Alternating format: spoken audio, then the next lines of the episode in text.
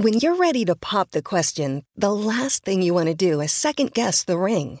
At Bluenile.com, you can design a one of a kind ring with the ease and convenience of shopping online. Choose your diamond and setting. When you find the one, you'll get it delivered right to your door.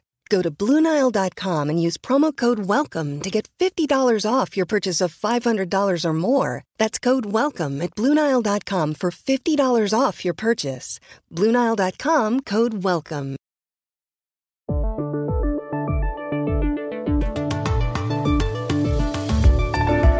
En Estados Unidos hoy es Thanksgiving, o Día de Acción de Gracias, y empieza el puente festivo más especial del año. Por esa razón les hemos preparado un episodio sobre un tema de gran interés. Tiene que ver con cuánto respaldan los latinoamericanos la democracia, cuánto creen en ella o cuánto no. Las respuestas constan en la famosa encuesta del Latinobarómetro, que salió hace pocas semanas. Eso explica por qué llamamos a Santiago de Chile a Marta Lagos, la directora de ese prestigioso sondeo, y que también dirige en ese país la firma encuestadora Mori. Vale la pena oírla. Hola, bienvenidos a El Washington Post. Soy Juan Carlos Iragorri, desde Madrid. Soy Dori Toribio, desde Washington, D.C. Soy Jorge Espinosa, desde Bogotá. Es jueves 25 de noviembre y esto es todo lo que usted debería saber hoy.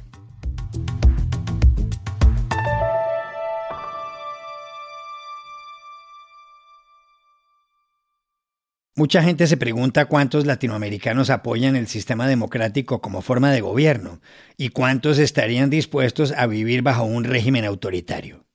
Algunos analistas dicen que el autoritarismo y la falta de libertades no solo existen en Cuba, sino que se han impuesto en Venezuela y también en Nicaragua y El Salvador, y que la lista puede crecer.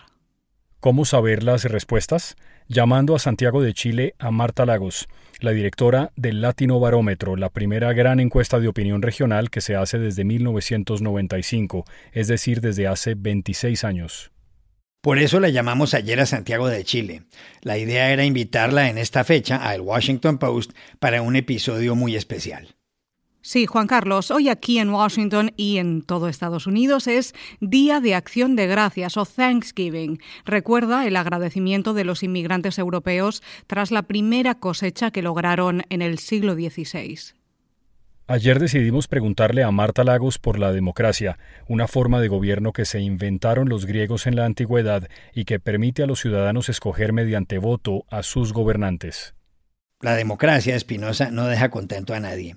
Pero como decía Winston Churchill, es la peor de las formas de gobierno con excepción de todas las demás. Es decir, es el mal menor. Un mal bendito, dirán algunos. Lo primero que le preguntamos a Marta Lagos es cuánto respaldan los latinoamericanos la democracia o cuántos estarían dispuestos a sacrificarla y cómo ha sido esa historia. La democracia en América Latina evoluciona a partir del año 95, obteniendo sus mejores apoyos en el pasado, entre el año 95 y el año 2000, cuando se produce la crisis asiática. Luego, vuelve a tener un periodo de resurgimiento al recuperarse América Latina de la crisis asiática, llegando a un 63% de apoyo el año 2010.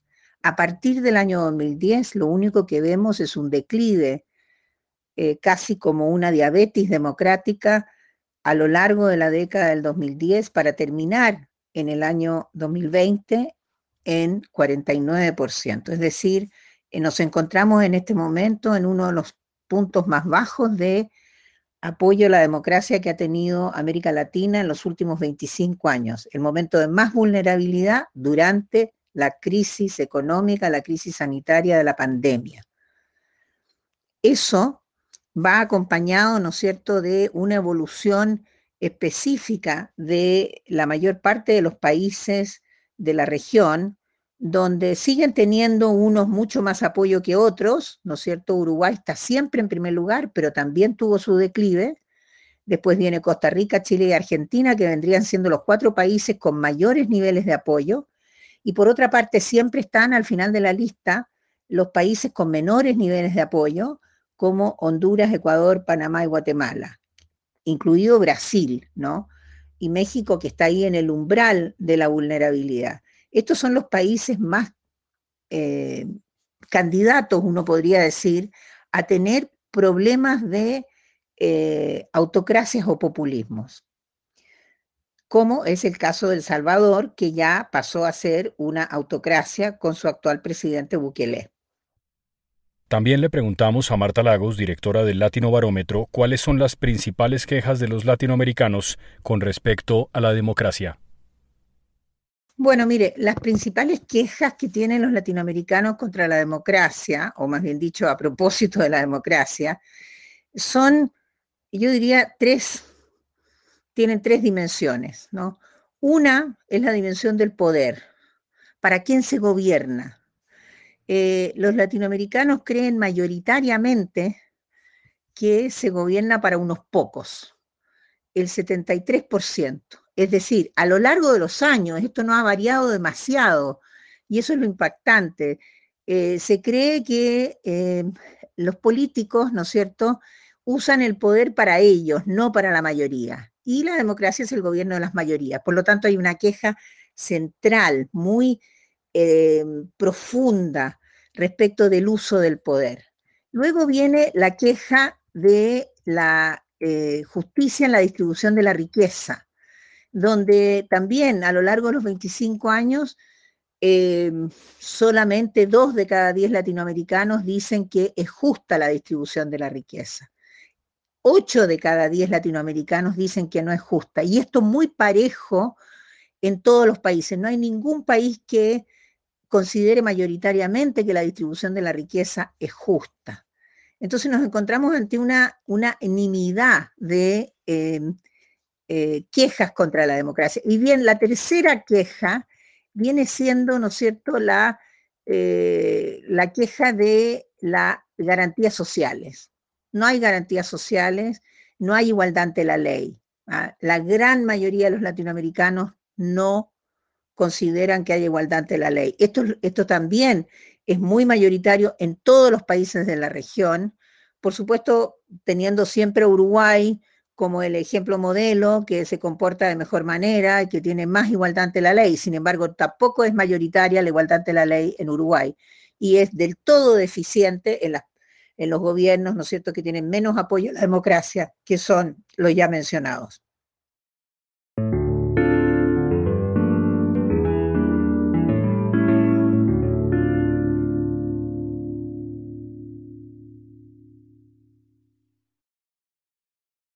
Otro asunto que le planteamos a Marta Lagos se relaciona con las principales amenazas para la democracia en América Latina. Bueno, las principales amenazas para la democracia hoy día, en la época de pospandemia, con la crisis económica, sanitaria y política que sufren los países de América Latina, eh, yo diría que es eh, la alta disposición que tienen los ciudadanos en varios de los países de la región que eh, venga un líder, un gobernante, ¿no es cierto?, que pueda pasar por encima de las leyes y que eh, no importa eh, los, la separación de los poderes del Estado, etcétera, etcétera. Entonces, esos países tienen, ¿no es cierto?, un terreno muy fértil para el populismo y las autocracias, como acabamos de ver en El Salvador, un país, ¿no es cierto?, donde el presidente ya se tomó todo el poder, ¿ah? el sartén y el mango también. Eh, pasando por encima de las diferencias eh, de separación de poderes del Estado. Estos países son, eh, por ejemplo, ¿no es cierto? Tenemos El Salvador, Guatemala, Honduras, México, Paraguay, República Dominicana y Brasil. En todos esos países hay más de la mitad de la población que está dispuesta a recibir a un gobernante que pase por encima de las leyes. Entonces veremos seguramente a lo largo de la década eh, varios de estos países eh, teniendo esa tentación, ya sea de elegir o de transformar al gobernante de turno, eh, con esa función autocrática cuando deje de ser una democracia. Es muy probable que no solo este dato, sino que varios otros, como por ejemplo en El Salvador o en em, en República Dominicana, ¿no es cierto?, donde más de la mitad de los ciudadanos están de acuerdo que el presidente controle los medios de, comunicación, elementos autoritarios de las actitudes mayoritarias de los pueblos, que nos van a llevar a eh, situaciones no democráticas en varios países de América Latina en la próxima década que viene. Eh, ojalá que no sea así, pero los datos estarían indicando que hay terreno fértil para eso. Finalmente, le preguntamos a Marta Lagos cuáles son las demandas sociales más urgentes de los ciudadanos de América Latina. Las demandas sociales que tienen los ciudadanos de América Latina han ido aumentando a medida que aumenta el crecimiento económico y se ve la prosperidad de unos pocos en cada una de las sociedades. Es por ello que no hay que tomar en cuenta lo que las sociedades ya alcanzaron, sino que más bien lo que les falta por alcanzar para llegar al desarrollo. En ello, en ello se basan las protestas. ¿Por qué los otros avanzan y yo sigo estancado en la mitad del túnel?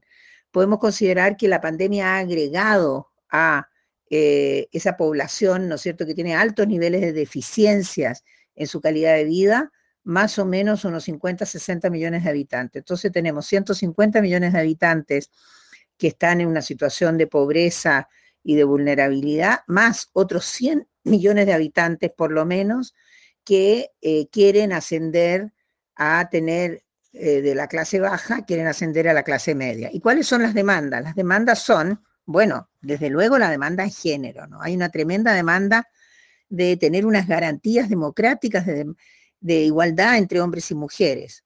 Eh, después está la demanda de la protección del medio ambiente, que no es menor y que surge en América Latina con mucha fuerza, en grandes movimientos ambientalistas. Después está la solidaridad con los pobres y los necesitados, en todo lo que diga relación con salud, educación, pensiones, vivienda está el tema de las garantías sociales, es decir, cuando una persona se cae y pierde su empleo, cómo el Estado lo sostiene hasta que esa persona se pueda volver a parar, ¿no? Está el tema de la igualdad de las oportunidades, ¿no es cierto? Sin importar el origen de la persona, que es la mayor de las desigualdades en América Latina. Está el tema de la protección contra el crimen, la seguridad ciudadana, que no es un tema de derecha, es un tema de la democracia y las oportunidades de conseguir trabajo. Eh, fuera de ello está también el acceso a la justicia. Entonces, la lista, en vez de acortarse, sea alargado y ese alargue y la insatisfacción de las demandas anteriores es lo que va a producir y, y está produciendo en América Latina grandes porciones de la población en distintos lugares por distintos motivos que salen a la calle a protestar contra los gobiernos que no responden a esas demandas.